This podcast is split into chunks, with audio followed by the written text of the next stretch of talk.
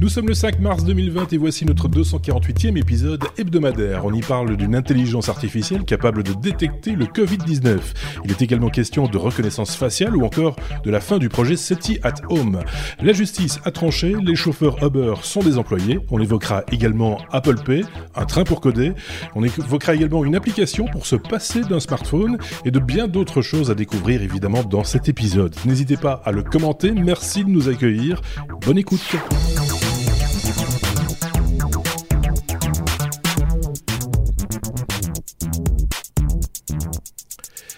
248e épisode déjà. Euh, j'espère que tout va bien chez vous, vous êtes bien installés. Merci, comme je le disais, de nous accueillir euh, dans votre podcast ou dans votre ordinateur ou dans votre voiture ou euh, dans votre jogging, là où vous nous, vous nous écoutez d'habitude. Et vous allez retrouver deux chroniqueurs que voici, que voilà, qui ne se sont pas encore croisés, en tout cas pas chez les technos. Je tiens à le préciser. D'un côté, Sébastien, l'autre Sébastien, l'autre autre, Sébastien, si je puis me permettre, celui qui est à Paris actuellement, euh, le troisième, Sébastien, effectivement, et puis euh, Benoît euh, à ma gauche, que vous connaissez bien, évidemment. il se trouve que ces deux garnements se connaissent parcours de jeunesse, euh, un petit parcours de jeunesse là. Oui, c'est ça. On ça, a usé nos pantalons sur les mêmes bancs. Il y a oui, et comme le monde est tout petit, euh, on vous retrouve ici dans un dans un podcast euh, euh commun, puisque vous avez aussi nourri un peu les mêmes, euh, on veut dire les mêmes envies de partager euh, de la connaissance, des choses comme ça. Hein. Benoît, je dis pas de bêtises. Le partage, ça fait partie un petit peu de ton ADN aussi. Mais oui. Hein.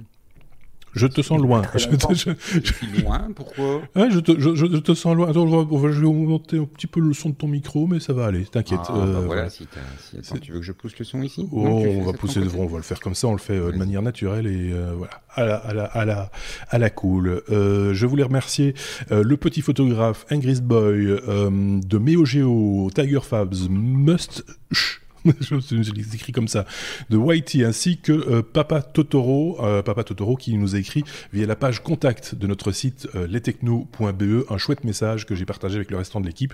merci à vous de laisser des commentaires et de faire vivre aussi la communauté par vos commentaires à chaque fois, que ce soit sur YouTube, sous, nos vidéos, sous nos, épisodes, sous les hors-séries également, ou alors via, par exemple, notre, notre site ou les réseaux sociaux. Vous êtes les bienvenus aussi. N'hésitez pas justement à partager les technos dans vos réseaux euh, respectifs. Euh, plus plus on est de fous, plus plus c'est rigolo et plus on peut partager comme ça du savoir et, et, cette revue de presse, puisque c'est de cela dont il est question chaque semaine, vous le savez avec les technos, c'est leur revue de presse, c'est ce qu'ils ont épinglé durant la semaine dans l'actualité technologique. Donc on ne parle pas de tout, mais on parle de choses qui les intéressent eux et qui vont sans doute vous intéresser vous.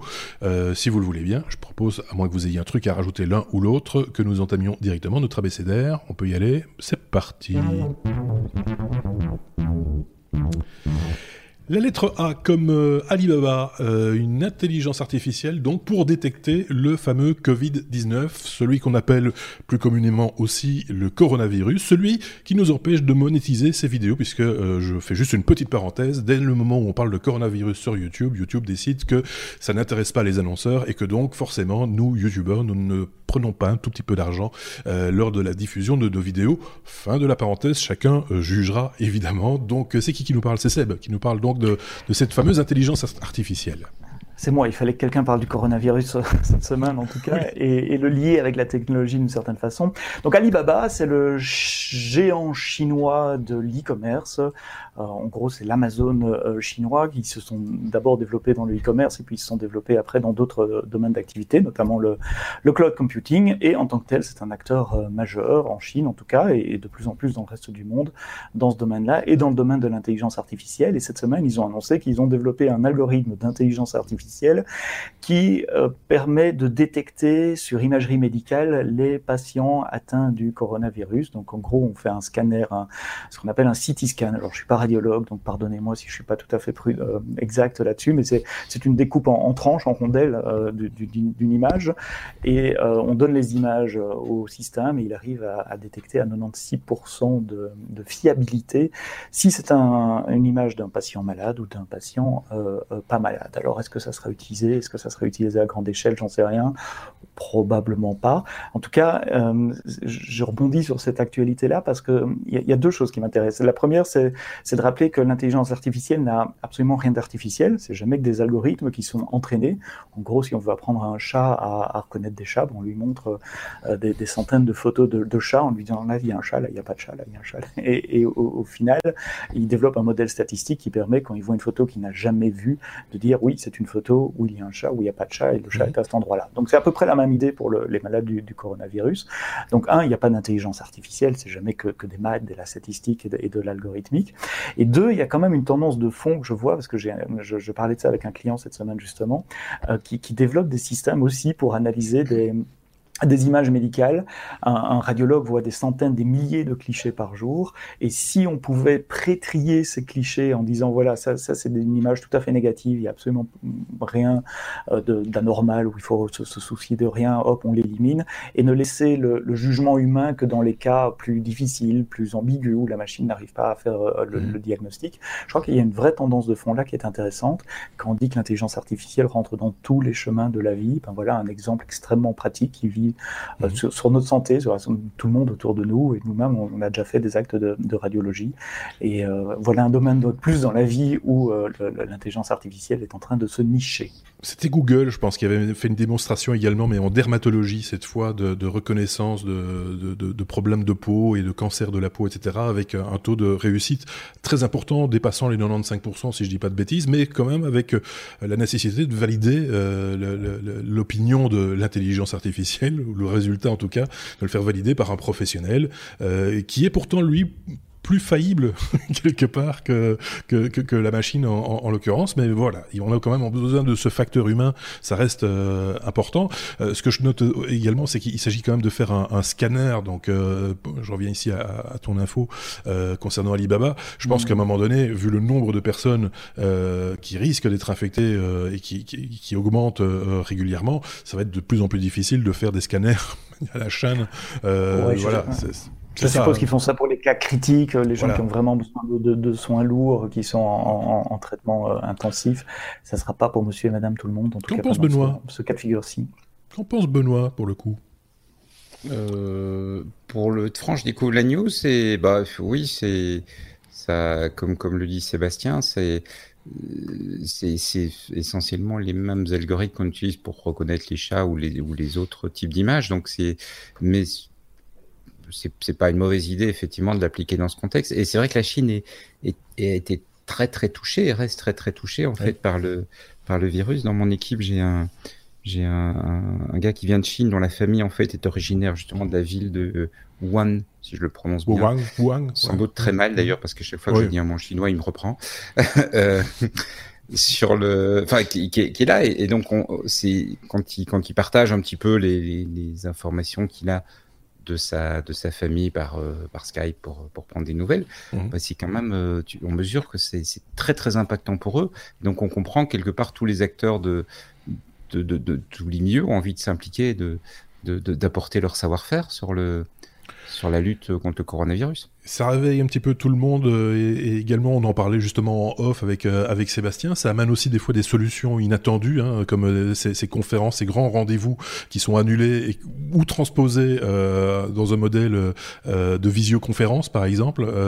ça apporte des solutions. Ça va peut-être décoincer des petites choses dans, ce genre-là ou des choses qu'on n'osait pas faire en tant qu'organisateur de grandes conférences, de dire attends on va pas faire ça parce que ça va pas faire sérieux de le faire par vidéoconférence. Et puis finalement si on peut le faire et ça peut fonctionner, et donc du coup, c'est pas plus mal pour la planète aussi. Euh... Je rigolais quand tu parlais parce que depuis que je, suis à Paris, j'ai eu les gilets jaunes, les grèves de métro et maintenant le coronavirus. Oui, c'est ça. Et donc j'explore les, les, moyens alternatifs pour le moment. Évidemment, donc toi tu es confiné d'office. c'est un petit peu ça le problème aussi. Donc euh, voilà, si on s'il faut en tirer un truc positif, ça peut être peut-être justement cet, cet aspect-là. Euh, voilà, ce que je vous propose, c'est de passer à la suite. C'est comme CBC. Alors pour nos auditeurs français, CBC, c'est une c'est une banque. elle est pas belge d'ailleurs, si elle est belge. Enfin en tout cas, elle est belge. ouais. Donc c'est comme CBC. On va parler d'Apple Pay qui arrive enfin, on va dire, chez cette banque et en Belgique. Voilà. Et donc effectivement, ça a un petit peu moins intéressé nos éditeurs français, mais on va pas y passer des heures non plus. C'est juste parce que quand Apple Pay est arrivé en Belgique, il y avait que la BNP qui l'offrait au début.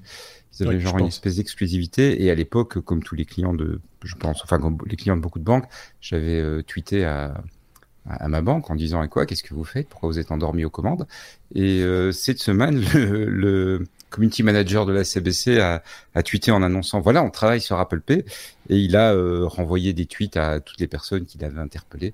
Et donc, euh, ça veut dire qu'on va enfin l'avoir Apple Pay euh, pour d'autres banques que la, que, que la CBC. Moi, je dois dire que c'est un, un service que je trouve vraiment pratique parce que comme la CBC, qui est ma banque, vous l'avez compris, ne proposait pas le, le, service, je me suis ouvert un compte sur N26 qui lui propose depuis quelque temps maintenant de, de faire l'Apple Pay en Belgique. Et euh, au quotidien, c'est vraiment hyper pratique parce que ça, ça ça peut paraître un peu gadget et je dois dire qu'autant que je l'avais pas vraiment fait, ça me paraissait gadget. Et puis j'ai réalisé que le midi, je devais systématiquement remonter au bureau pour aller chercher mon portefeuille. Parce que la seule chose que j'ai tout le temps avec moi, c'est mon appareil photo, c'est mon appareil photo, c'est mon téléphone qui est aussi à mon appareil photo. C'est pas faux. c'est pas faux, c'est les deux en même temps. Et, et, donc ça m'évite de devoir retourner au bureau et ça me permet de, de, bah, voilà, de, de, payer mes petits achats de midi euh, sans avoir embêté, ce qui est quand même vachement, vachement pratique. Oui. Donc, il est vachement temps que les banques belges s'y mettent. Et au demeurant, et c'est pas pour, euh, ça va pas faire plaisir au community manager à CVC, mais est-ce que N26 est vachement une bonne banque à côté de l'autre? C'est vraiment une super bonne appli. Alors, faut pas, faut, oui, c'est ça. Il faut pas, faut pas confondre bonne banque et bonne appli. Euh, oui, bonne appli, bonne appli. Euh, mais ceci étant dit, euh, étant donné que cette néobanque N26, il y en a d'autres évidemment, on va pas toutes les citer, mais est construite autour d'une idée de web. Hein, finalement, ce sont des gens du web quelque part qui créent cette, cette, banque qui n'a pas de guichet. Si l'appli est bonne, la banque est bonne aussi quelque part. Ça va, ça, ça, va, ça va de, de, de pair. Et c'est vrai que on a, enfin, je pense qu'en tout cas les banques traditionnelles, je fais un petit aparté, ont énormément à apprendre de ces néobanques qui sont nées du web, euh, dans le web, avec, euh, des, interfaces utilisateurs qui sont euh, pensées web, applicatifs. C'est ouvrir un compte là ou ailleurs, hein, mais sur ce genre de banque, ça prend quoi? 12 minutes, 5 minutes. Grosso... Ouais, même pas minutes. le, le temps de scanner sa carte d'identité, c'est prévu dans l'application.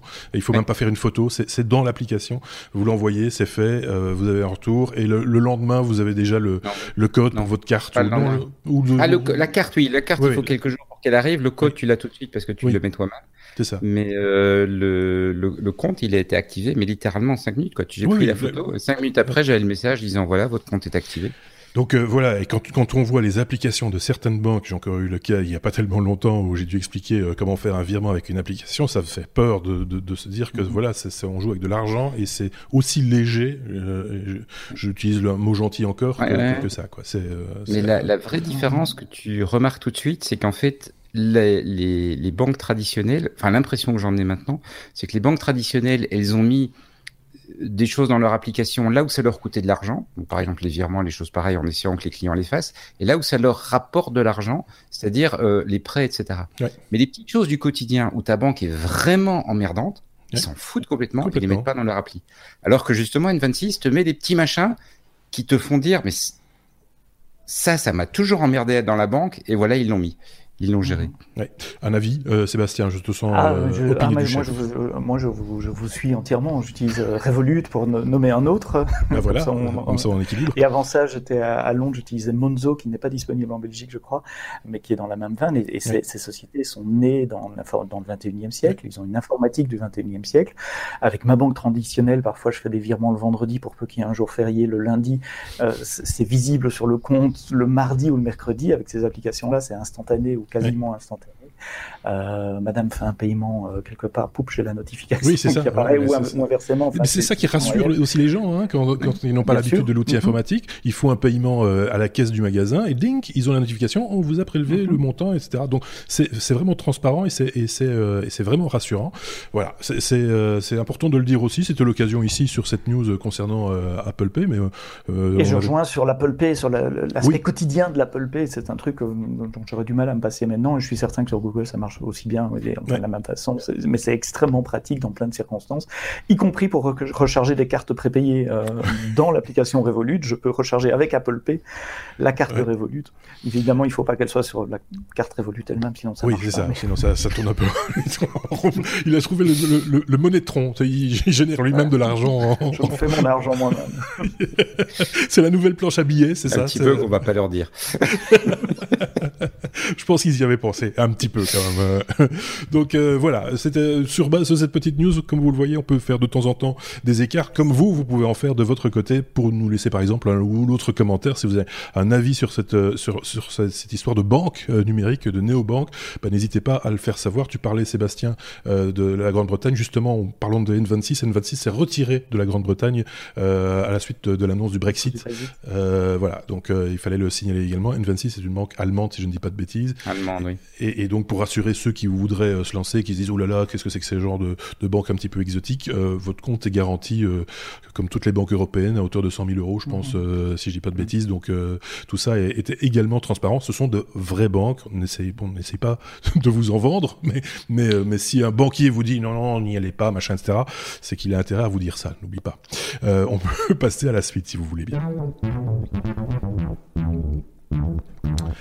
à la lettre F comme euh, Facebook, euh, Facebook Messenger. Euh, tiens, c'est vrai qu'on avait déjà évoqué ça avec toi, me semble, Sébastien, de, de, ce, de ce, code un peu plus vert, un peu plus green, et donc de, de codage léger. c'est important aussi de le dire.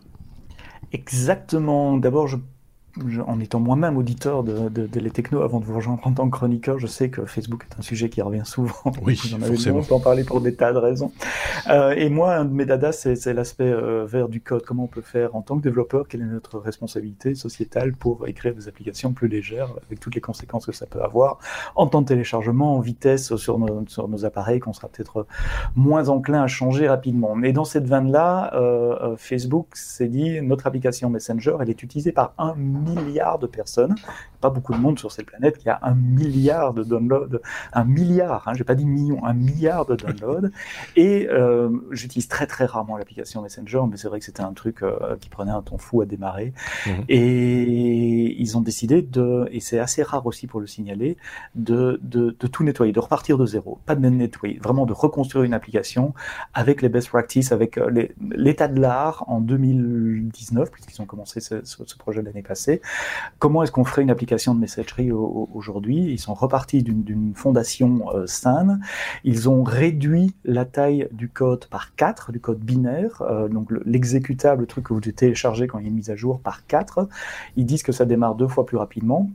Ils sont surtout passés de 1,7 million de lignes de code à 360 000 lignes de code. Donc ils ont divisé par, pas fait le calcul, mais par 6 environ, par 5 en tout cas, mhm. euh, le, la quantité de lignes de code. Et euh, statistiquement, il y a un bug tous les X lignes de code. Donc s'ils ont diminué par 5 la quantité de lignes de code, ça fait du code aussi plus facile à maintenir pour les, pour les, les entreprises, pour les développeurs, et a priori avec moins d'erreurs statistiquement, parce qu'il y, y, a moins de lignes de code. Donc voilà, je trouvais intéressant que, que des grosses boîtes euh, euh réfléchissent à ça euh, qu'ils aient le courage commercial, enfin un projet, et je crois qu'il y a quelques très très grosses boîtes qui peuvent faire ça, de dire on, démarre de zéro, on, efface, on, on recommence. Euh, donc voilà, je suis pas un grand fan ou utilisateur de, de, de, de Facebook, mais sur l'aspect technique de ce projet-là, ça m'avait euh, fasciné.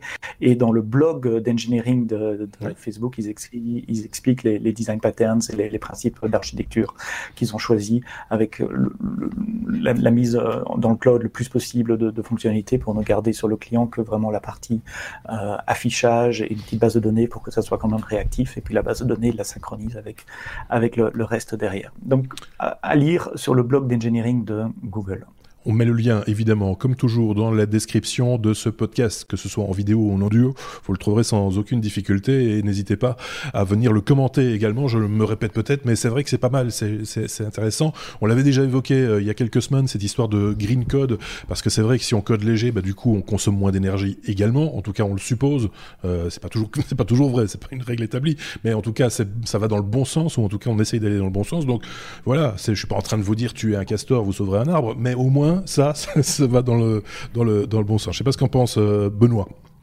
Mais euh, comme vous, je trouve que c'est une excellente, une excellente pratique et c'est bien d'avoir parce que on a besoin comme ça de, de grandes applications visibles qui servent un peu de moteur et qui vont permettre après aux autres de se dire tiens mais oui c'est des des objectifs qu'on peut intégrer dans notre euh, mhm. D'une part, c'est des objectifs qu'on peut intégrer parce qu'on voit que c'est quelque chose qui a du sens, qu'on voit qu'il y a des grands qui s'y mettent. Et d'autre part, ça veut dire aussi qu'ils ont un peu débroussaillé le terrain technique.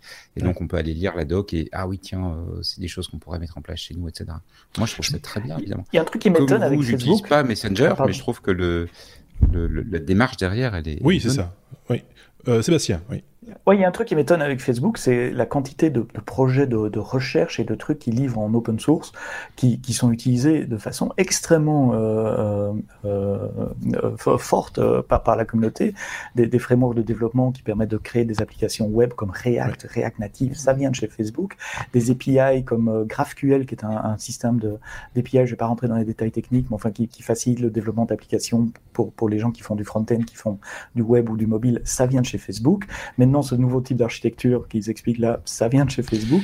C'est une boîte qui fait de la vraie innovation, j'allais dire recherche et développement, mais peut-être innovation dans le monde de l'informatique. Sans doute qu'ils se disent aussi, et c'est pour ça qu'ils le, le montrent à, tout le monde, la manière dont ils le font et qu'ils donnent à la rigueur même les codes sources pour, pour, pour, tout un chacun, c'est qu'ils sont tellement euh, omnipotents dans leur domaine que euh, la concurrence n'existant pas, euh, ils peuvent se permettre de partager leur connaissance à, à, tout un chacun, parce qu'en plus de ça, ça, il faut montrer en plus de transparence, ce qui est plutôt toujours positif, mhm. surtout quand on s'appelle Facebook, ça aide quand même un tout petit peu, hein, de temps en temps quand même. Euh, moi, je me rappelle, euh, je sais pas si vous en souvenez vous, euh, mais je pense que c'était il y a 5 ou 6 ans. Déjà, Mark Zuckerberg avait piqué une petite crise et avait retiré tous les, les, appareils puissants, en tout cas sous Android, à, sa, à son, son, équipe de développeurs Android, en leur disant vous avez pris de mauvaises habitudes avec ces appareils puissants, on va vous en remettre des plus légers et vous allez coder léger pour que euh, vous soyez, enfin que l'application soit accessible aussi aux gens qui n'ont pas les moyens de se payer un flagship euh, d'une marque euh, coréenne, par exemple. Mhm. Ça va un peu dans le même sens, hein, sauf qu'ici, voilà, les arguments sont un petit peu différents. Je sais pas ce que. Tout à fait. Et dans l'immense majorité des, des 1 milliard d'utilisateurs de Facebook ne sont pas en Europe ou en Amérique du Nord. Et Bien sûr. en Chine, en Inde, ils n'ont pas toujours les mêmes réseaux euh, que, que, que, nous avons ou les mêmes appareils. Donc c'est important que ces gens-là puissent utiliser l'application dans de bonnes conditions aussi. Je rappelle aussi que Facebook c'est WhatsApp. Euh, oui. Donc il, il, y aurait un, un, lifting euh, sur WhatsApp serait le bienvenu également. Aussi sans doute un, jour ou l'autre. Il y en a eu un, je pense, le mode sombre est arrivé. je pense que ça c'est une grande avancée. C'est parce que ça, ça fait économie de la, économiser de la batterie aussi, il paraît. Enfin, passons à la suite. Locaux alors là, Loco Mogo, ça c'est un truc à la Benoît. Il va toujours nous trouver des trucs. Euh, Loco Mogo, euh, un peu loco aussi. Euh, le train pour apprendre à coder, ça c'est un outil, un objet euh, didactique pour les pour les plus petits, c'est ça Exactement. Alors les plus petits jusqu'à plus grands apparemment. Ah, donc c'est un c'est un comme tu l'as dit, c'est un objet didactique pour apprendre à coder. C'est un petit train jouet euh, que l'on pose et, qui va évoluer dans le temps. C'est ça que je trouve très intéressant euh, pour apprendre avec l'évolution de, de l'enfant. Et donc l'idée, c'est quand il est tout petit, on trace des rails avec de la bande adhésive, tu sais, de la bande qu'on trouve dans les magasins de bricolage, tu mets ça sur le sol et le train suit. Il y a plein de robots hein, qui savent suivre comme ça une ligne. Bien sûr. Donc le train suit ça, pas de problème. Puis quand l'enfant devient un petit peu plus grand, tu mets un wagon derrière qui reconnaît les couleurs et du coup tu vas tu retournes dans ton magasin de bricolage, tu achètes des bandes dans plusieurs couleurs et le gamin apprend à programmer en disant tiens mais euh, si je mets du rouge, ça va faire un son. Si je mets du bleu, ça va faire euh, ah ça va faire euh, comment dire, ça va accélérer la loco, etc. Donc tu apprends à, à faire ton petit programme en posant les bandes sur le sol. Et puis, euh, quand tu mets le troisième wagon, à ce moment-là, tu peux, tu prends ton iPad et tu peux le programmer avec un, ça semble être une variante de Scratch, donc tu sais, c'est ce langage euh, graphique où on, dessine un petit peu les choses et on va avoir, euh, j'imagine, le, fait de dire, bah tiens, euh, il suit la rail, il accélère, il ralentit comme étant les, verbes, le, la reconnaissance des couleurs, etc. Et on pourra programmer. Alors, c'est un projet Kickstarter, je le dis à chaque fois que je présente un projet Kickstarter, ils annoncent pour Noël dans les questions, euh, les commentaires, j'aurais demandé Noël de quelle année C'est exactement la question que je leur ai posée. euh, donc il faut, il faut être patient pour ce genre de choses. Maintenant, je trouvais l'idée, euh, parce que je pense que c'est intéressant, on n'a pas besoin de, de, de, tous devenir des développeurs. On n'a pas besoin d'une génération complète de développeurs, mais je pense que c'est bien de démystifier ces produits et de, les, faire rentrer euh, dans le quotidien. il y a quelques années, on avait fait une émission où j'avais présenté des, petits robots que j'avais achetés à ma fille. Je pense que ma fille est trop grande maintenant pour euh, pour ce genre de petits trains, mais euh, je pense que voilà pour pour des pour pour d'autres ça peut être intéressant de voir ces produits existent, ces produits arrivent et euh, je trouve ici l'idée vraiment vraiment bien pensée dans, dans le sens où il y, a, il y a une évolution en fait du produit euh, en rajoutant les, les wagons et ils annoncent qu'ils développeront si le produit fonctionne d'autres wagons à l'avenir. Moi, je trouve ça, ça va toujours dans le bon sens. Hein, euh, pour moi, ce genre de, de, de, choses, dès le moment où, euh, dans l'apprentissage et dès le plus jeune âge, on l'a déjà dit et on le répète euh, régulièrement hein, chez les technos, dès qu'il s'agit d'objets didactiques comme comme ceux-là, et on en a eu d'autres aussi, où ça où ça fait avancer, ça, ça, fait un petit un petit déclenchement dans le cerveau de l'enfant qui, qui du coup sait ce que c'est un programme. C'est-à-dire qu'on écrit des choses et puis on dit fais-le. Et, et, et ça, c'est euh, quand on n'a pas eu ça, on n'a pas on n'a pas appris, on n'a pas ça d'instinct. Euh, ben c'est compliqué plus tard de, de comprendre ce qu'est un, un, programme. Et voilà, ça, ça va dans le bon sens parce qu'une fois de plus, ça, ça, ça, met les choses dans l'ordre. Euh, et en plus, c'est amusant. J'ai l'impression, moi, ça m'amuserait beaucoup de, de, de m'amuser avec ce petit train et les petites bandes de couleurs pour arriver à lui faire euh, faire des choses. Euh, voilà, c'est c'est euh, ça coûte cher cette histoire, comme toujours. Alors, ben, le petit train, le côté évolutif, c'est qui est intéressant. Le petit train, c'est une centaine d'euros. Et puis les petits wagons euh, sont autour des autour des 60-80 euros en fonction du wagon. Euh, donc tu, euh, bah, tu, tu arrives. Je pense que la solution complète, il la vend à 260 euros. Plus les frais de livraison évidemment. C'est un projet européen aussi, ah ce qui est quand même intéressant à signaler parce que souvent ce genre de projet, ça nous vient des États-Unis. Donc c'est un projet euh, européen. Et donc c'est aussi quelque chose qui, qui mérite, euh, qui mérite qu'on mette un petit peu de lumière sur le projet. De 4 à 12 ans, le projet, il leur fallait 10 000 euros. Ils en sont euh, là, au moment où je vous parle, à soit, plus de 63 000, presque 64 000 euros. Euh, voilà, je pense que c'est un projet qui est sur les rails, ou en tout cas, si pas sur les rails, en tout cas sur la ligne. Après, c'est votre parquet qui va morfler. Hein, bah, à force de tirer des lignes par terre, ça, va, ça risque de poser quelques soucis à un moment ou à un autre. enfin bon, avec de l'adhésif qui peut se retirer facilement, ça devrait pas poser trop de, de problèmes. Je sais pas ce qu'en pense Sébastien de ce genre de petit objet toute initiative qui apprend aux enfants un minimum d'algorithmique de, de, programmation, même aussi basique que ce soit, est positive, comme tu l'as dit, parce que euh, ben moi, contrairement à ce qu'ils qu disent parfois, je pense que tout le monde à l'école devrait avoir des cours, euh, des cours de programmation. Ça apprend à comprendre comment tous les, tous les objets autour de nous fonctionnent. Oui, et puis ça, ça c'est une bonne gymnastique de l'esprit aussi, comme les mathématiques euh, et autres. Donc voilà, c'est plutôt, c'est plutôt pas mal. C'est pas inutile du tout euh, d'apprendre à ce, ce, ce, genre de choses sans nécessairement demain devenir informaticien ou ingénieur ou quoi que ce soit. C'est juste pour se faire un petit peu, voilà, une petite. Travailler euh, les ménages. Ouais, c'est ça. Moi, je trouve ça bien. C'est bien, même si ça reste que ludique, ça, ça restera bien et c'est tout positif. Euh, on peut passer à la suite. Allez, ah bah oui, ça ça, fait encore un truc à la Benoît. je reconnais ces titres maintenant. la lettre P comme Paperphone, l'application pour se passer d'un smartphone. Benoît, euh, ça c'est vrai, c'est vrai qu'on a, on a besoin aussi de temps en temps hein, de se déconnecter. Euh, et maintenant, on fait des applications pour ça. C'est ça qui est le plus drôle. Exactement, c'est ce qu'on appelle du calme technologie. Euh, après la haute technologie, donc c'est la technologie pour se, pour se calmer, se distancer un petit peu, et qui correspond un peu aussi à, une espèce de tendance où on a tellement de technologies autour de soi. À une époque, on voulait, on en voulait plus, on voulait des gadgets en plus, etc. Et de plus en plus de gens aujourd'hui se disent, il y en a assez. Ce que je voudrais bien maintenant, c'est qu'elles s'intègrent différemment dans ma vie. Et donc, dans ce contexte-là, et soutenu par, un, par une bourse de Google, euh, un studio londonien a lancé une application euh, en disant, mais en fait, si vous voulez vous passer d'un téléphone, comment ça se passait. Beaucoup de gens ont exprimé, oui, mais ça m'angoisse parce que euh, j'ai trois rendez-vous aujourd'hui, il faut que j'oublie, il faut pas que j'oublie 800, il faut pas que j'oublie les heures, pas que j'oublie les adresses. Euh, c'est pratique d'avoir le numéro de téléphone si je suis en retard, etc. Euh, et donc ça, ça m'angoisse de ne pas avoir mon téléphone, qui est un peu mon, ma, mon, bah oui, mon, mon, assistant au quotidien. Euh, et donc l'idée, c'est de le matin d'imprimer une page euh, qui va reprendre ton petit agenda, la liste des choses que tu dois faire durant la journée. Donc quelques éléments d'information que tu stockes habituellement sur ton téléphone. Tu plies la page, tu découpes, et c'est ça qui m'amuse le plus dans le projet, tu découpes deux petites bandes, tu mets ta carte de crédit, ce qui fait que tu peux faire du paiement sans fil, et tu pars avec ton papier au lieu d'avoir à prendre ton téléphone. Euh, parce que c'est vrai qu'en fait, le téléphone, on ne téléphone plus avec. Ce qu'on fait, c'est chercher l'information.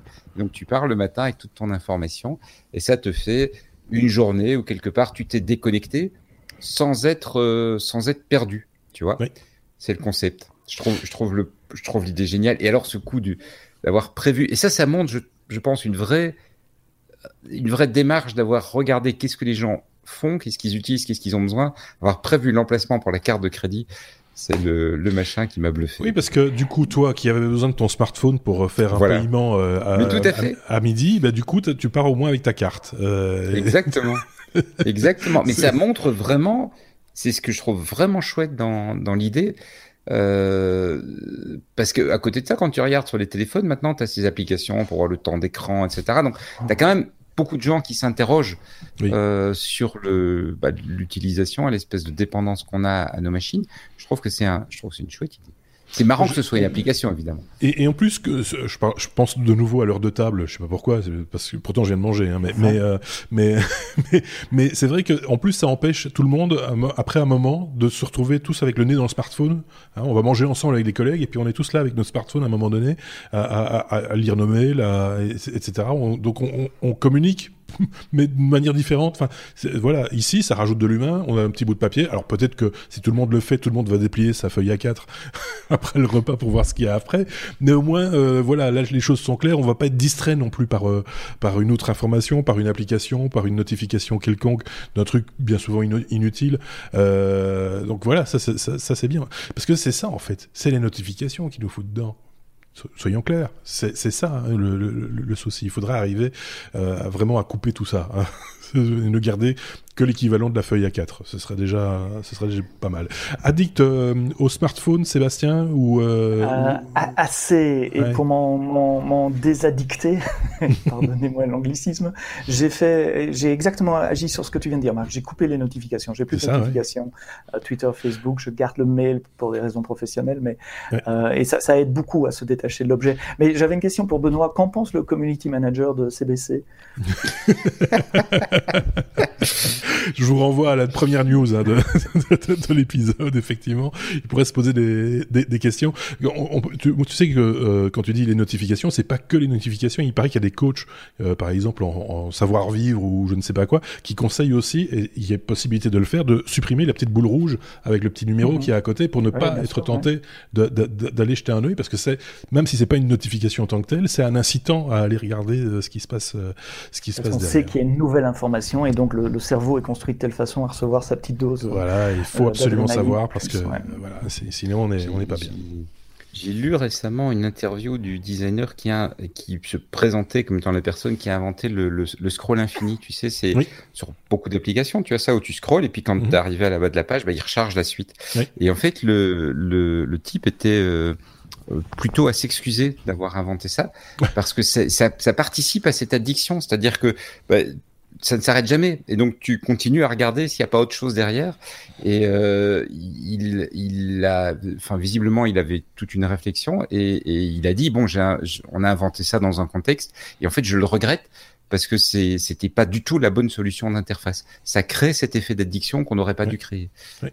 Mmh. Et, et, en même temps, il y en a plein, euh, au-delà de cet aspect de, de, de page turner automatique, euh, il y a maintenant, je le vois sur pas mal de, de, de sites d'information, d'autres incitants du même acabit, où on te, où on te rajoute des articles dans les articles pour te forcer, tu vois, à lire et à rester le plus longtemps possible sur la page et à consommer de la publicité, puisqu'il y en a à foison euh, bien souvent sur ce genre de site. Euh, voilà, ça va dans ce sens-là aussi. Là, de nouveau, euh, je pense que la courroie de développement pour certains de cette histoire de, petits bouts de papier avec avec son emploi du temps, ce serait d'insérer des bannières publicitaires dessus. Mais bon, je ne veux donner de mauvaises idées à personne. Mais finalement, c'est vrai que ça ira peut-être par là à un moment donné. Allez, on passe à la suite. Pimpon. Euh, on passe à P comme police. Euh, Sébastien, euh, les polices européennes veulent mettre en commun leurs données de reconnaissance faciale. Ça pose plein de questions, ce genre d'annonce. Ah oui, moi, chaque fois que je vois des, des, news comme ça, euh, ça, ça m'interpelle. Euh, donc, on parle de reconnaissance faciale ici, donc on parle de nouveau d'intelligence artificielle. Euh, cette fois-ci, c'est plus des chats ou du coronavirus, mais c'est des visages. L'idée, c'est de, de, demander sur, à partir d'une image de vidéosurveillance, par exemple, si on connaît déjà cette personne, si elle est déjà dans un fichier, que ce soit un algorithme qui fasse le match, comme on le fait déjà aujourd'hui avec l'ADN ou, ou, les empreintes digitales. D'ailleurs, j'ai appris à cette occasion en lisant différents articles sur sujet qu'il y a déjà un échange entre police européenne et même américaine euh, entre des, des, fichiers d'empreintes de, digitales et de, de DNA, d'ADN, mais uniquement pour les, les, les, criminels, les gens qui ont été euh, condamnés. Je ne savais pas qu'il y avait déjà de l'échange comme ça entre, entre pays. Et donc ici, que se passe-t-il? Euh, Plusieurs polices euh, européennes souhaitent échanger leurs données de reconnaissance euh, faciale, et donc sous l'impulsion de l'Autriche, la Commission a diligenté une enquête, enfin une, étude, euh, avec un cabinet, un des Big Five euh, euh, classique, pour faire un, point sur l'état de l'art en matière de reconnaissance faciale et criminalité. Donc, comment les différentes polices ou les systèmes judiciaires en Europe utilisent ou n'utilisent pas la reconnaissance faciale. plusieurs choses, plusieurs réflexions. Je n'ai pas de réponse, mais juste les questions que je me pose, c'est toujours qui décide à la fin? Est-ce que c'est l'algorithme qui dit oui, c'est le, coupable ou est-ce qu'on on lève simplement un, avertissement et puis c'est quelqu'un qui doit regarder? Comme pour le coronavirus, c'est exactement la même chose. Moi, j'aimerais bien que ce soit un juge à la fin ou un policier qui prenne la décision et pas un algorithme. Euh, quelle est la fiabilité de ces systèmes? On a, Il y a eu beaucoup de papiers récemment sur les biais, donc les, les erreurs introduites par l'apprentissage, c'est-à-dire qu'on a tendance à montrer, euh, donc à entraîner ces systèmes avec une certaine catégorie de la population qui fait que l'algorithme est moins performant sur d'autres catégories de la population. Typiquement des couleurs de peau, on, utilise des, données un peu plus de, personnes blanches et du coup les personnes noires sont moins bien reconnues. Mhm. Euh, tant que c'est pour me donner des bonus ou de la pub, c'est pas très grave, mais à partir du moment où ça peut engendrer une décision judiciaire à mon égard, c'est quand même important d'être reconnu correctement ou, pas correctement. Et puis le dernier est beaucoup plus philosophique et euh, on a dit en début d'épisode que, Benoît et moi avions euh, euh, usé nos pantalons sur les mêmes bancs d'école il y a très longtemps. C'était un sujet qui revenait assez souvent. C'est le croisement des fichiers, simplement le fait de croiser l'information. Aujourd'hui, ce sont les polices, demain, ça sera les assurances, les, les, les sécurités sociales et autres chaque fois qu'on croise un peu d'informations, j'ai l'impression que c'est nos libertés qui, qui, reculent un tout petit peu.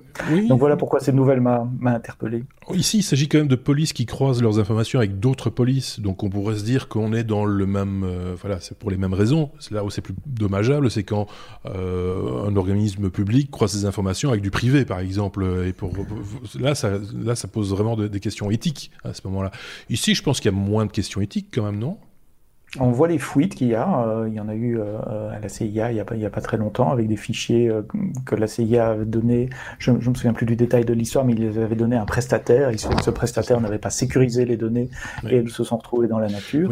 Et puis il y a les changements politiques aussi. Une, une, décision qui est, qui est saine aujourd'hui, qui est encadrée et qui semble, je veux dire, normale dans le contexte actuel. On ne sait pas quel genre de gouvernement on aura ou quel président on aura dans les pays où il y a un président dans, dans deux ans, dans cinq ans, dans dix ans. Donc, par, ailleurs, c'est vrai que si on stocke, on, a déjà, on a déjà parlé à, différentes occasions ici, mais qu'on stocke des données sous des règlements qui sont européens, sur des serveurs chez nous, etc., et que euh, finalement on finit par partager ces informations avec des pays qui sont moins, plus laxistes en termes de sécurité ou qui n'ont pas les mêmes règlements, ben on, crée, euh, on, crée un biais quelque part. Euh, il y, a une entaille dans le contrat, quoi, si, on procède de, la sorte. Benoît, un avis, une opinion, un truc à rajouter mais, mais, fondamentalement, je, je pense que Sébastien a bien résumé le sujet, bien résumé les enjeux. On peut effectivement se dire, bah, il vaut mieux euh, peut-être pour certaines situations que ce genre d'échange se fasse, mais il y a derrière les vraies questions de fond que Sébastien a levées, c'est-à-dire euh, est-ce que, est que la sécurité est assurée? Et deuxièmement, est-ce qu'elle le sera? Et deuxièmement, est-ce et c'est une question qui choque quand je l'exprime comme ça, mais qui, je pense, est, est vraie. Est-ce qu'on peut avoir confiance dans l'avenir de nos gouvernements? Mmh. C'est-à-dire, effectivement, aujourd'hui, on peut être en confiance avec notre gouvernement, mais quid demain, quid dans 10 ans, quid dans 20 ans? J'aime bien rappeler ce fait très simple. La résistance en 40, si on avait eu les lois qu'on a aujourd'hui, elle n'aurait pas pu être armée. Parce qu'il n'y aurait pas eu moyen de l'armer. Donc, le, il est vraisemblable qu'on serait pas du tout sur les mêmes régimes politiques s'il y mmh. avait pas, si on avait eu les lois actuelles. Et c'est vrai que quand tu entends les politiques, et c'est pas pour dire que il y a un problème aujourd'hui, hein, c'est vrai quand tu les entends dire voilà on va mettre ça, mais de toute façon vous pouvez nous faire confiance parce qu'on sécurise. On peut avoir confiance dans la personne, mais quid du suivant, quid de celui après? Parce que l'info qu'on stocke, on la stocke pour toujours. Pour toujours. Et donc euh, il y a vraiment derrière des questions. Maintenant ceci étant, euh, en ayant mis toutes ces mises en garde, je suis quand même moins inquiet globalement quand ça se fait dans le secteur public que quand ça se fait dans le secteur privé, mmh. parce que là, en plus, on a, on a, il y a au minimum ici, on le voit, une, réflexion, une étude pour se dire, euh, on sait que les comités d'éthique vont être impliqués, etc. Ouais. On serait peut-être pas content des réponses qu'ils vont donner, mais enfin, on sait qu'il y aura un minimum d'eux. Ouais. Dans le secteur privé, il y a même carrément rien. On parlait de Facebook tout à l'heure, qui vit en fait de la capture de données comme ça et d'une vraie extraction de données euh, comme euh, comme on extrait comme on extrait le pétrole il y a 100 ans dans le Texas, euh, c'est encore pire quelque part. Mais mais mais je, je suis d'accord avec ça pose quand même de vraies bonnes questions. Le Facebook, c'est vrai aussi pour Google, c'est vrai pour Amazon, c'est vrai pour tous ces, pour les GAFA hein, de manière euh, générale, qui collectent de l'information et c'est ça leur vraie richesse sur le long terme. Euh, ça, ça paraît assez clair. Et je pense que ça transpire de toutes les informations dont on vous parle dans nos épisodes successifs et, euh, et on ne doit pas être les seuls aussi à en parler en podcast ou, ou, ailleurs quand il s'agit de technologie. Il faut être prudent, même si c'est vrai qu'on entend régulièrement. Moi, je, pose pas de problème de donner des informations à Facebook ou à Google ou à, ou à etc. Ou oui, peut-être au gouvernement. Au, gouvernement, oui, peut-être aujourd'hui sous ce régime, comme tu l'as très bien expliqué, comme vous l'avez très bien expliqué tous les deux. Je pense qu'on a fait bien le tour de la question, hein, et on peut passer à la suite. Ah, ça c'était un chouette projet, euh, le projet SETI. On était à la lettre S, comme SETI at Home. Eh bien, c'est fini. Euh, on a appris ça euh, cette semaine, Sébastien. SETI, c'est fini. J'aimais bien ça, ce titre-là. Euh, pour ceux qui sont pas geeks, s'il y a des pas geeks qui nous écoutent, SETI, c'est un vieux projet qui a 21 ans aujourd'hui. Enfin, qui a 21 ans cette année. En fait. Oui, ou des, ou des nouveaux geeks, ou des geekettes, euh, effectivement. Euh, donc, SETI, c'est Search for Extraterrestrial Intelligence, euh, la recherche d'intelligence extraterrestre. En gros, ce sont des antennes qui sont pointées vers le ciel et qui collectent euh, tout le bruit résiduel radio qui arrive de, de l'univers et qui l'analyse euh, avec des moyens informatiques, enfin beaucoup de calculs transformés de Fourier. On essaye de détecter des, des, des signaux réguliers qui indiqueraient qu'il y a une intelligence qui ont émis ces signaux et que c'est pas juste un bruit de fond résiduel euh, de, de, de, de l'univers. Et euh, bah, des moyens informatiques, ça coûte cher, je ne vous l'apprendrai pas. Et donc, quelle idée ils avaient eue? C'était d'utiliser nos PC à nous, nos Mac à nous, euh, qui, qui, sont souvent allumés, qui font rien parce qu'on est à la cuisine, parce qu'on fait autre chose, parce qu'on a oublié de le couper le, soir, etc. Donc, d'installer une petite application.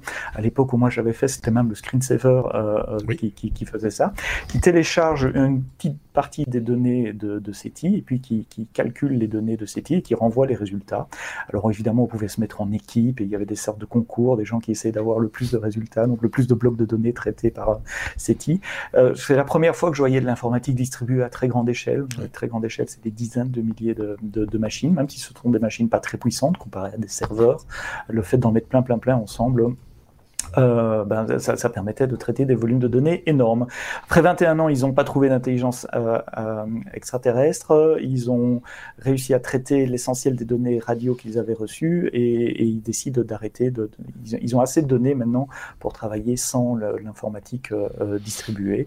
Donc voilà, c'était l'occasion de leur tirer un chapeau parce que le, un, un, coup de chapeau parce que parce qu'ils ont inventé un concept euh, à l'époque, il y a 20 ans, d'informatique extrêmement euh, distribuée et un concept, et j'ai appris ça en, justement, j'ai relayé cette nouvelle dans, les réseaux sociaux, j'ai un collègue qui me dit, oui, mais si on fait plus SETI, on peut faire euh, folding at home, et alors là, j'ai été voir ce que c'était Folding at Home, et c'est exactement le même concept, mais appliqué à de la recherche scientifique.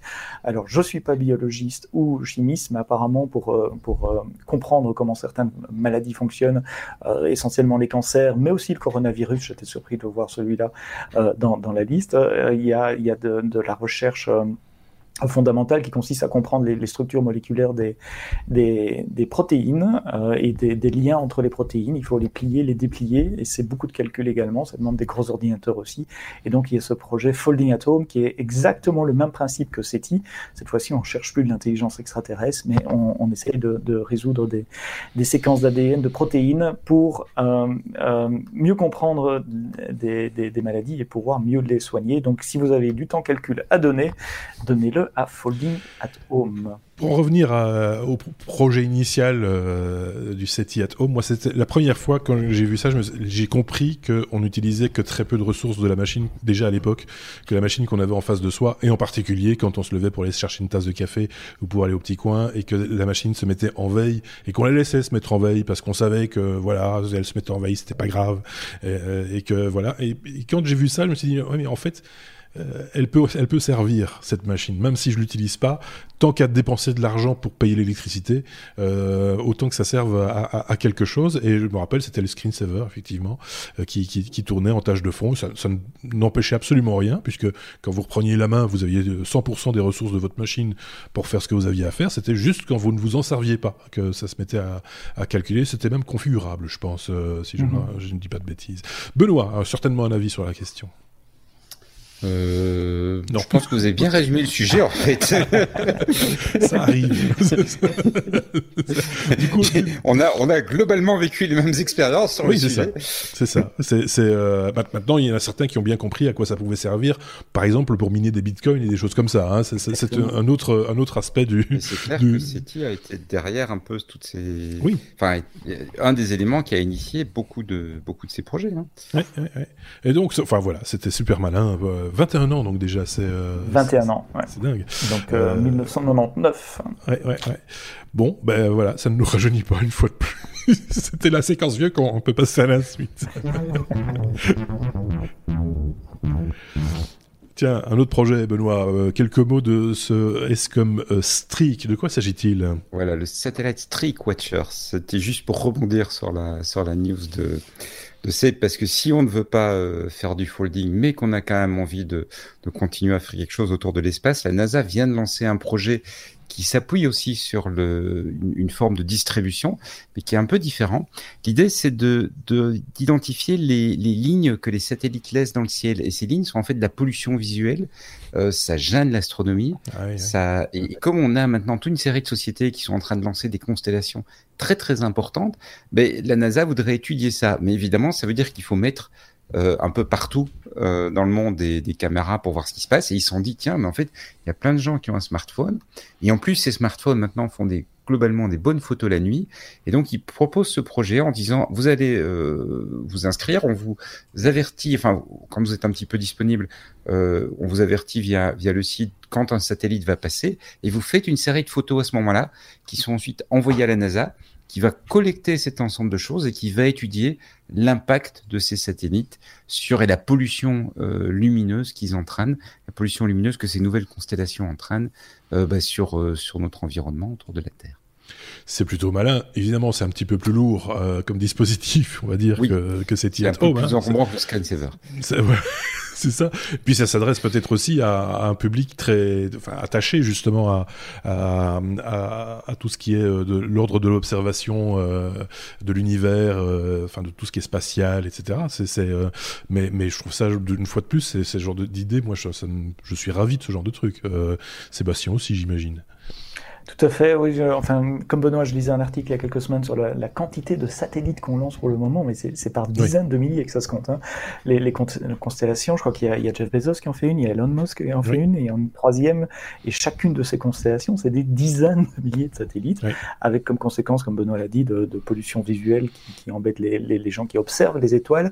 Et puis l'autre conséquence à plus long terme aussi, qui est euh, qu'est-ce qu'on va faire de ces satellites quand ils seront euh, plus fonctionnels, ou s'il y en a un qui tombe en panne, ou donc la, l'aspect déchetterie euh, euh, en orbite autour de nous et la, quantité de débris qu'il y a déjà en espace, dans, l'espace ne va pas s'arranger avec, euh, avec cela. Donc aussi un, sujet à, surveiller. C'est bien d'avoir Internet partout, sans 4G ou sans 5G qui vient directement des satellites, mais à quel prix Est-ce qu'on est prêt à avoir ça? Est-ce qu'on en a vraiment besoin? En même temps, je sais pas si vous avez vu la taille de ces, de ces, ça reste des satellites, hein, mais, mais on est, on est loin des satellites qu'on envoyait euh, dans les années 70-80. Euh, c'est des, c'est des, c'est grand comme une, une petite boîte, ouais, une petite boîte, hein. C'est, c'est des mm-hmm. micro-satellites qui, euh, oui. le jour où ils seront morts, tomberont dans, retomberont dans la, ils seront carbonisés dans, dans l'atmosphère, on n'entendra plus parler, quoi. C'est, ceci étant dit, c'est vrai que ça fait beaucoup de monde là-haut. on dit la même chose, on a dit la même chose des tasses en papier quand elles sont arrivées. Hein. Et des sacs en plastique. Et puis en final, le nombre crée un vrai problème. Oui, c'est la quantité qui, qui, qui, crée le problème. parce que déjà aujourd'hui, visiblement, le, sur, sur, certains coins où les, la, couverture est entre guillemets meilleure, ça commence à avoir des, des, éléments où ça devient vraiment visible. Et, et euh, oui, faut, on, on, on, peut se dire, quand on avait relativement peu de satellites, c'était gros, mais bon, euh, les déchets étaient relativement limités. Mhm. Le volume va vraiment poser des problèmes. Oui, c'est ça. en même temps, celui qui vient, qui débarque à un moment donné dans ce podcast, qui écoute ce qu'on est en train de dire, ils, ils, sont fous. Maintenant, les technos, ils envoient des, des gobelets en papier dans l'espace. Ils sont, ils sont complètement tarés. Il faut reprendre un peu au début et vous allez comprendre. C'est ça l'avantage d'un podcast, c'est qu'on peut revenir un petit peu en arrière et, et réécouter ce que, euh, voilà. Et des fois, on dit des bêtises. On, le, on le reconnaît volontiers. Euh, à la réécoute, on s'en rend compte. Euh, donc voilà, vous pouvez faire la même chose, revenir un petit peu en arrière. Non. Euh... Tant que je peux payer mon satellite avec Apple Pay, moi. c'est ça. Ne mélangeons pas tout. Euh, et, et, Benoît ne veut pas envoyer de, de, de, de sachets en plastique ou de, ou, de tasses en papier euh, dans, dans, dans l'espace. Ne vous inquiétez pas, tout, tout va bien. Tout, tout est sous contrôle.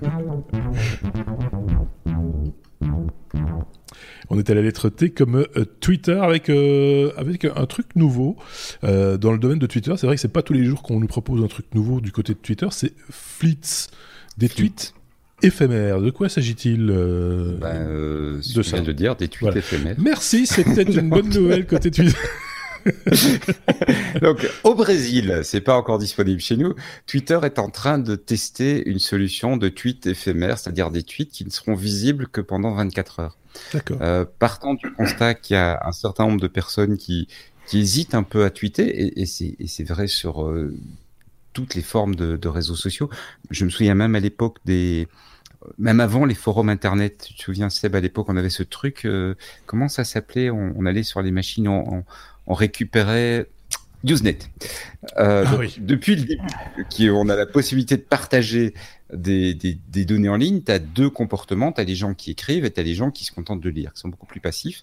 Et Twitter se dit, bah, en final, ces gens-là, ils sont peut-être un peu passifs parce qu'ils osent pas, ils se disent, euh, si j'écris une connerie, etc. Et donc, au Brésil, ils sont en train de tester le tweet qui s'auto-efface en 24 heures. Alors, ils seront moins visibles que les tweets normaux. Ils vont pas apparaître dans la timeline. Il faudra aller cliquer sur la, sur le, dans un premier temps en tout cas, sur le profil de la personne pour les voir. On ne pourra pas répondre non plus, si ce n'est par message direct, mais on ne pourra pas faire une réponse publique qui quelque part rendrait le tweet moins éphémère. Euh, ça va pas empêcher les copies d'écran, donc. Mais bref, l'idée c'est voilà, on, on, ils pour voir si ça amène les gens à tweeter plus et à avoir surtout plus d'engagement avec le réseau social. Ceci étant dit, Snapchat l'avait déjà fait. Hein, ça, euh, ah oui, c'est clairement euh, inspiré de, ce qui se fait ailleurs. Hein, ça, ce, qui est, ce, qui est, très drôle, c'est que ça va de concert, j'ai envie de dire, avec une autre news, comme quoi il ferait bientôt des stories sur Twitter. Donc il s'oriente vraiment, enfin tout le monde va faire la même chose demain. Euh, tout le monde fait du Snapchat, tout le monde fait du, de l'Instagram, tout le monde fait du Facebook, tout le monde fait du Twitter. Voilà, donc tout ça, en fait, devient un seul grand réseau, quasiment, euh, et chacun il, il va un petit peu en fonction de sa tranche d'âge. Alors moi, je suis plutôt vieux, j'irai chez Facebook, ou plutôt moyennement vieux, j'irai chez Twitter, ou voilà, ça va, ça va finir comme ça, à mon avis. Euh. mais tout le monde utilisera les mêmes outils, euh, Sébastien, non? Euh, oui, méfiez-vous quand même, hein, comme l'a dit Benoît, il y a toujours des copies d'écran. Je rappelle que, enfin, je vis à Paris, donc je relis ça sur un fait d'actualité récent. L'ex-candidat de la mairie euh, de, de, LREM à la mairie de Paris a sauté en cours de, de campagne parce que des photos intimes qu'il avait échangées il y a quelques mois sur Snapchat ont fuité et se sont retrouvés euh, sur des comptes Twitter et dans la presse avec le scandale qu'on connaît. Et ça venait de Snapchat qui est censé résoudre ce problème de, de, de données éphémères. Donc, euh, en même temps, éphémère, quand, on veut quand on veut piéger, on piège. Hein. Euh, Bien sûr. C'est voilà, ça intentionnel. Là, on se doute que voilà. Mais il y a un truc que Benoît a dit qui, oui, qui, c'est cet aspect permanent de ce qu'on poste et Et quand je reçois des, des, des, des CV de gens engagés, moi je vais sur euh, LinkedIn, je vais aussi chercher s'ils ont des trucs publics sur Facebook. Ça donne une idée de la personne. Je sais pas que je, je vais pas engager un, un, mec qui a fait une fête, qui était bourré, euh, qui a posté des photos sur Facebook. Tout le monde l'a fait. Mais pensez-y quand même qu'un jour, peut-être dans dix ans, ces photos vont sortir quand vous aurez un autre job, quand vous aurez dans un autre contexte, etc. Euh, et c'est une des premières choses qu'on apprend en termes de, de training, parce que j'ai été traîné pour les, les médias sociaux pour la boîte où, où je travaille. C'est penser que chaque fois que vous allez poster quelque chose, c'est là pour toujours. C'est là pour toujours, mais il y a quand même quelques petits leviers. Mais quand je dis petits, il faut quand même savoir les actionner, qui permettent de déréférencer certains contenus. Je sais que certains se sont spécialisés là-dedans. Et euh, pour euh, des people, par exemple, qui n'ont pas envie qu'on leur serve euh, régulièrement la même photo qu'ils ont malheureusement commise quand ils étaient jeunes, arrivent à, à, demander à Google à déréférencer la photo en question. Elle est toujours sur le serveur là où elle a été postée, etc. Ça ne changera pas. Par contre, quand on tapera le nom de la personne, dans Google Images, mais c'est pas cette photo-là qui remontera en priorité. Ça peut aider aussi un petit peu à lisser, on va dire, le, même si on sait très bien que ça ne, ça ne disparaîtra pas. C'est là, mais c'est moins visible avec des bons avocats, on peut effectivement demander à, Google ouais. et d'autres d'enlever, euh, mais beaucoup d'avocats.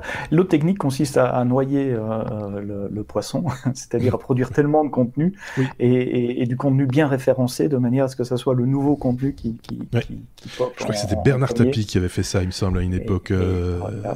qui, qui, avait surpublié, il avait surpublié des photos de lui, mais, euh, mais c'était, c'était, c'était juste magique et, et, effectivement, les, les mauvaises photos, en tout cas celles qu'il ne voulait pas voir, étaient parties. Mmh, je pense. plus difficile à trouver pas accuser euh, à, tort qui que ce soit, mais je, je pense que c'était dans ces sphères-là. Mais bref, voilà, comme quoi c'est possible aussi, euh, dès le moment où on a des sous. c'est une question de, de moyens à un moment ou à un autre. Hein. Euh, voilà, on a dit ce qu'il fallait dire sur Twitter. C'est bon, on peut passer à la suite. Comme euh, Uber. Euh, et voilà, c'est fait. C'est maintenant il y a une loi. Euh, le chauffeur, les chauffeurs Uber euh, sont maintenant des employés. Ils ont un statut. Euh, c'était un peu flou jusque là. Euh, et Uber surfait un petit peu sur cette vague. là maintenant, la, la, justice a tranché. C'est pas une loi, c'est juste une interprétation oui. du contrat qui lie Uber au, à ses chauffeurs. Et c'est vrai que ben, le, le, la, la, logique d'Uber, c'est de dire ce sont des indépendants. Et euh, le, là où un certain nombre de chauffeurs se sont réunis en disant non, en fait, on est dans une situation vraiment de, comme des employés, puisqu'il y a une dépendance. Il y a, il y a pas mal de sujets, hein, si vous cherchez un peu la, pour les, comment dire, pour ces, les gens qui sont dans cette situation où ils répondent en fait à un algorithme. L'algorithme se comporte vraiment euh, complètement comme un superviseur, et donc tu as cette relation de dépendance ouais. que tu as quand tu es employé. Mais euh, Uber essayait de, d'éviter ça et ils sont allés en France jusqu'à la Cour de cassation euh, pour euh, bah, pour dire non non notre contrat euh, est un contrat d'indépendant. Et la Cour de cassation a tranché et a dit pas du tout. En fait les chauffeurs sont bien des employés d'Uber. Alors qu'est-ce que ça va entraîner derrière? Est-ce que du coup Uber va sortir de France? Ou est-ce qu'ils vont chercher autre chose? Est-ce qu'ils vont modifier leur contrat etc ça, on ne sait pas encore. Mais euh, voilà, les, les, contrats de les contrats qui dit Uber à ses chauffeurs sont requalifiés en contrat de travail. Ça veut dire aussi que tout ce qui est uberisation de manière générale, euh, autre que dans le, le transport, mmh. parce qu'il y a d'autres modèles économiques euh, qui sont euh, assez proches hein, de, de, Uber, ça veut dire que là aussi, il va y avoir des requalifications. Je pense par exemple aux hébergeurs Airbnb qui pourraient être requalifiés en hôteliers et à ce moment-là devoir répondre à des lois qui leur sont propres. Ça, ça c'est un petit peu différent, je pense. Mais on, on, c'est un mouvement de fond. Hein. Quand tu regardes euh, sur Airbnb, par exemple, tu vois de plus en plus de, de communes ou de, de, pays même qui légifèrent, de villes oui. qui légifèrent en disant voilà les conditions. Et oui, on peut faire du Airbnb comme on a toujours pu euh, oui. faire de, de la location temp temporaire de logement, etc., sans être un professionnel. Mais voilà les conditions euh, qui vont devoir s'appliquer pour, pour ce genre de choses. Je, je pense plus euh, à côté d'Uber, au service de livraison, Deliveroo et autres, oui. euh, au service de livraison de repas, euh, et, et, en fait à, à, tous ces services où quelque part tu as quelqu'un qui est derrière un, un, téléphone et qui attend qu'on lui dise fais ça, oui. et puis qu'il le fait. Et puis bah, quand il a fini, il, il, attend que le téléphone lui redise fais ça. Oui. Et, et, et, donc, je, vraisemblablement, je suis pas juriste, mais vraisemblablement, on peut s'attendre que toute cette gamme de, mmh. de, projets ben, va bouger, de services va bouger. Mais c'est pas la première fois qu'Uber perd. Hein. Je pense qu'aux États-Unis, en Californie, euh, il, s'est passé exactement la mmh. même chose. Ils ont été requalifiés en employés parce que parce qu'il faut quand même être réaliste. Le téléphone se comporte comme un contremaître pour ses mmh. pour ses Et donc, euh, bah, si c'est un contremaître, ça veut dire que tu es dans une relation d'autorité. Et si tu es dans une relation d'autorité, c'est un contrat de travail. Oui, oui. Sébastien. Ce qui veut dire payer la sécurité sociale, etc. Oui. Ah oui, bien sûr, fiscalement, ça change énormément. parce que le, téléphone aussi leur donne, enfin l'application leur donne des préférences en fonction des, des, comportements ou des points qu'ils ont, qu'ils ont acquis. Ceci dit, j'entendais parler la, la, porte-parole d'Uber France ce matin à, la radio. Alors, je ne roule pas pour Uber, et, mais évidemment, il se, se défendait en disant que 80%. je roule pas pour Uber. celle-là. c'est ça. Je, répète pour ceux qui n'auraient pas entendu, inutile de revenir en arrière, c'est pas la peine. Il ne roule pas pour Uber. Elle, disait que 80% des, des, chauffeurs euh, travaillent avec plusieurs euh, plateformes ou plusieurs employeurs, qui ont plusieurs applications et qui choisissent Uber justement pour la liberté de ne pas pouvoir être lié, pied et point lié avec un employeur. Non, c'est la version d'Uber, j'ai pas pu vérifier, etc. Je, contrebalance juste ce que j'ai entendu ce matin à la radio sur ce sujet. Moi, j'avais déjà avancé cette opinion-là dans d'autres épisodes quand il était question de Uber euh, face aux, professionnels euh, taximens euh, en particulier en France, en Belgique où c'était quand même assez chaud, assez violent, etc. Et je maintiens que l'idée de la Uberisation est une bonne idée. C'est le problème, c'est ce qu'on en fait, c'est qu'on en fait un métier. chauffeur Uber, pour moi, et, et je suis pas le seul à le penser, hein, mais je je, je, peux persuader de ça. C'est pas un métier, c'est un appoint. C'est quelque chose, voilà, tu as une heure à tuer et tu as une voiture. Tu vas du point A au point B, tiens, tu peux prendre un passager.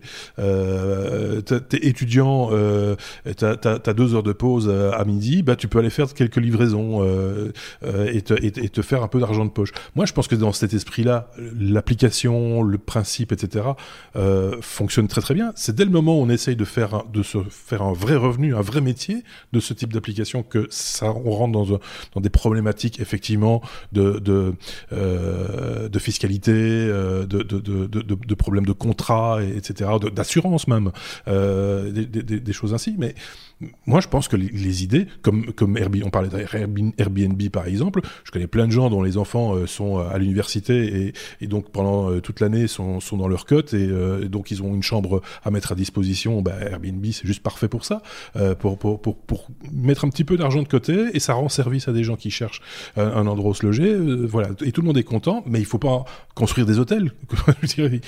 c'est ça la dérive aussi. Hein. c'est ça qui se passe pour le moment. Et c'est ça qui se passe. Dans des grandes villes comme, comme ici à Paris, il y a des investisseurs qui achètent des, des, poules d'appartements juste pour les mettre en location. Et c'est pour ça que maintenant on est limité à, euh, je crois que c'est 90 jours ici, 90 jours. Parce que Paris, je, si je dis pas de bêtises, je lisais un article il n'y a pas tellement longtemps de ça, a une démographie négative, perd des habitants, mais des mhm. habitants permanents, euh, parce qu'ils sont mhm. remplacés par des, des gens euh, qui viennent de l'extérieur, qui viennent profiter, profiter entre guillemets, qui viennent louer de, des locaux et pour faire du tourisme, etc.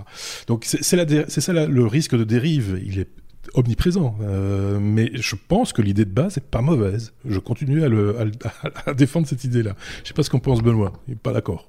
Euh, si l'idée de base est pas mauvaise, c'est évident. Attention, moi j'aime bien Uber, hein. euh, comme pas pour pas comme chauffeur, mais pour me déplacer. Je trouve que c'est pratique quand on est dans, dans, une ville ou dans des. C'est très bien, mmh. mais ça a énormément de conséquences. D'abord, ça a augmenté et pas diminué le trafic. Donc euh, c'est pas c'est pas neutre. Euh, deuxièmement, ça ça entraîne effectivement cette situation où des gens qui auraient eu peut-être un job de chauffeur de taxi, bah, ils ont un autre job. Donc tu peux dire on ne le fait que comme euh, je connais par exemple pour les livraisons quelqu'un euh, qui le fait pour faire du sport. Il livre des repas parce que comme ça, ça lui fait l'occasion de faire du sport et, et en même temps, bah, il se fait un petit peu, ça le motive. C'est-à-dire que s'il doit le faire, s'il doit prendre son vélo pour aller faire un tour, ça l'emmerde. Prendre son vélo pour livrer des repas, ça le motive. Évidemment, c'est un contexte complètement différent. C'est on est dans une situation de personne qui est euh, qui, a, qui, a, un niveau social et un niveau euh, un revenu par ailleurs qui fait qu'il y, y a, aucune question. Mais ça, c'est devenu une minorité. Et la majorité des gens ne sont pas dans ce contexte-là, sont dans un contexte où ils ont, ont, fait quelque part effectivement une forme de profession et ils n'arrivent pas à trouver d'autres métiers euh, parce que parce qu'ils ont pas, c'est pas une compétence que tu peux mettre sur ton CV, chauffeur Uber. Euh, Et, et, donc, quelque part, on les enferme dans ce genre de choses. Et là, d'une manière ou d'une autre, il faut quand même qu'on se pose des questions par rapport à ça. Euh, même chose pour les logements. Quand tu entends qu'effectivement tu as des villes où, où les, les, habitants commencent à avoir du mal à se loger parce que il y a eu le cas à Barcelone par exemple qui a aussi oui. très fort réagi contre ça euh, parce que bah, euh, avec les Airbnb bah, les, les bons appartements sont pris je pense qu'il est normal qu'on se pose des questions. Et alors, peut-être qu'effectivement, le droit qu'on a inventé, euh, le droit social, sans doute que le droit social qu'on a inventé il y a 100 ans est pas le mieux adapté. Sans doute qu'il faudrait l'adapter. Sans doute qu'il faudrait prévoir peut-être des formules où on dit, bah, si tu fais, euh, je sais pas moi, euh, autant d'heures maximum par semaine à travers toutes les applications, alors il n'y a pas de problème. Oui, c'est ça. Comme on peut faire du, du, du volant voilà, des choses pareilles.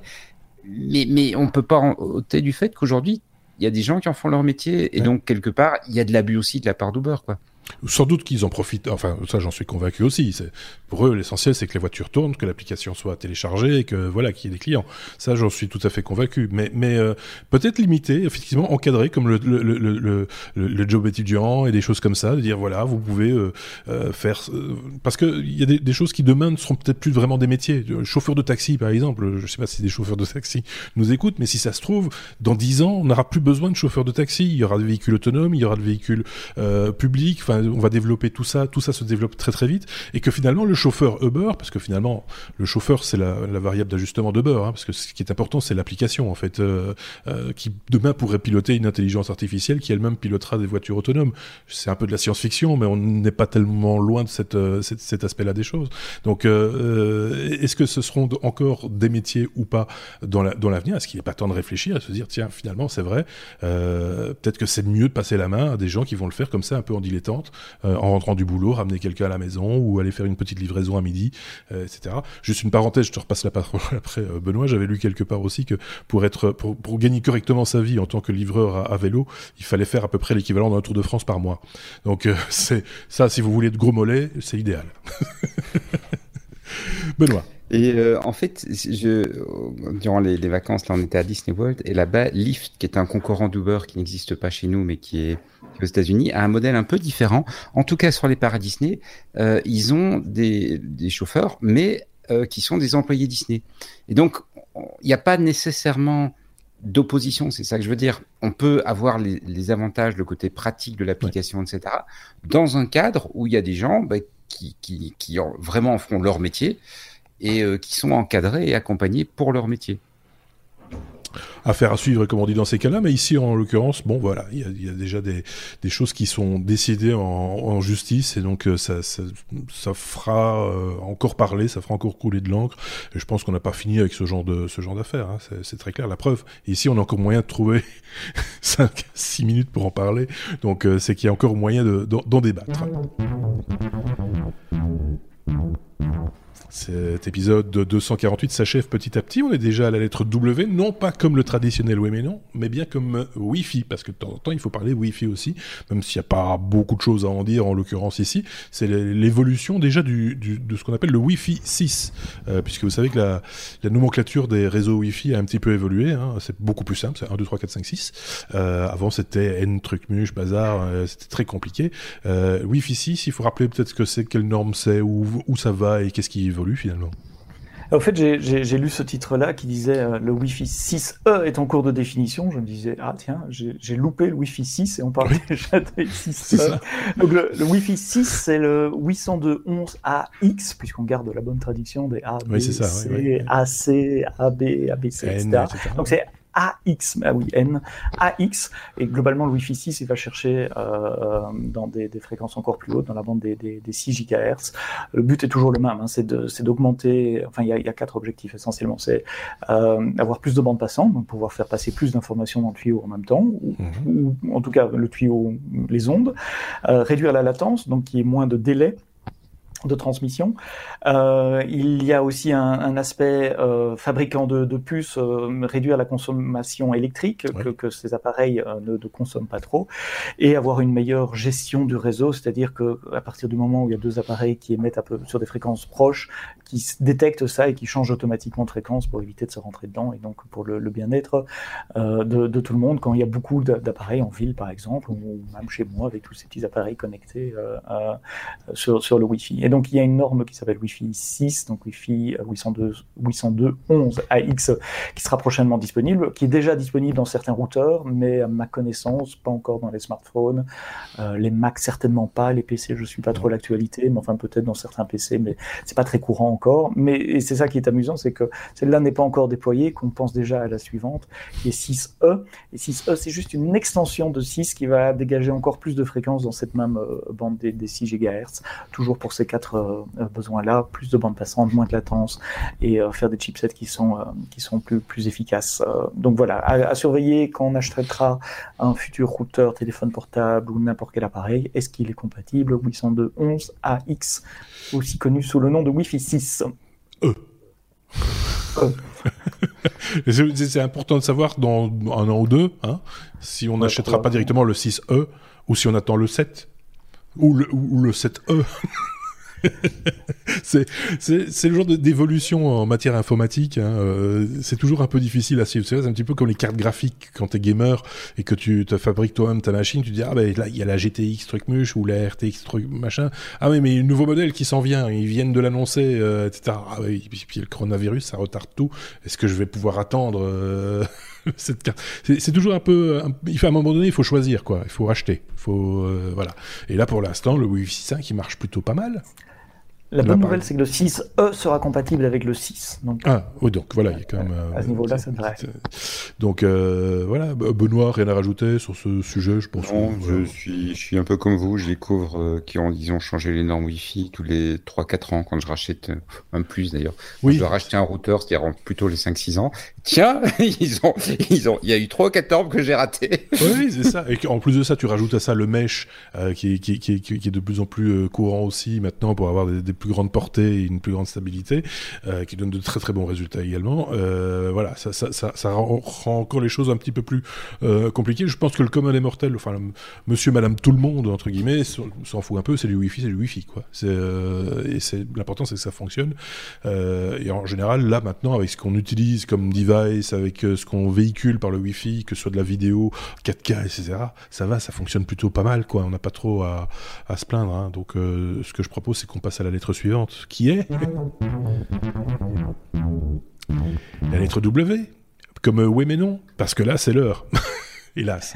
Euh, euh, Quelqu'un s'est amusé. Alors ça, c'est vraiment une, drôle d'information. C'est le principe, je le rappelle, du oui mais non. hein. C'est l'information technique improbable. Alors des fois, on a des trucs techniques improbables du genre planche de OSC. C'est arrivé, hein, il n'y a pas très longtemps. Ici, c'est quelqu'un qui veut faire tourner Android sur son iPhone, Sébastien.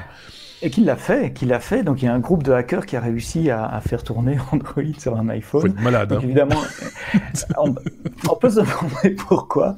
Et en fait, c'est ça qui m'a fait rire. C'était en lisant les news, en voyant les commentaires des gens. Il y avait les gens pro Android qui disaient, euh, enfin, si on veut un téléphone Android, on s'achète un, un Samsung, un machin, un truc. Ben oui. On va pas acheter ce truc d'Apple.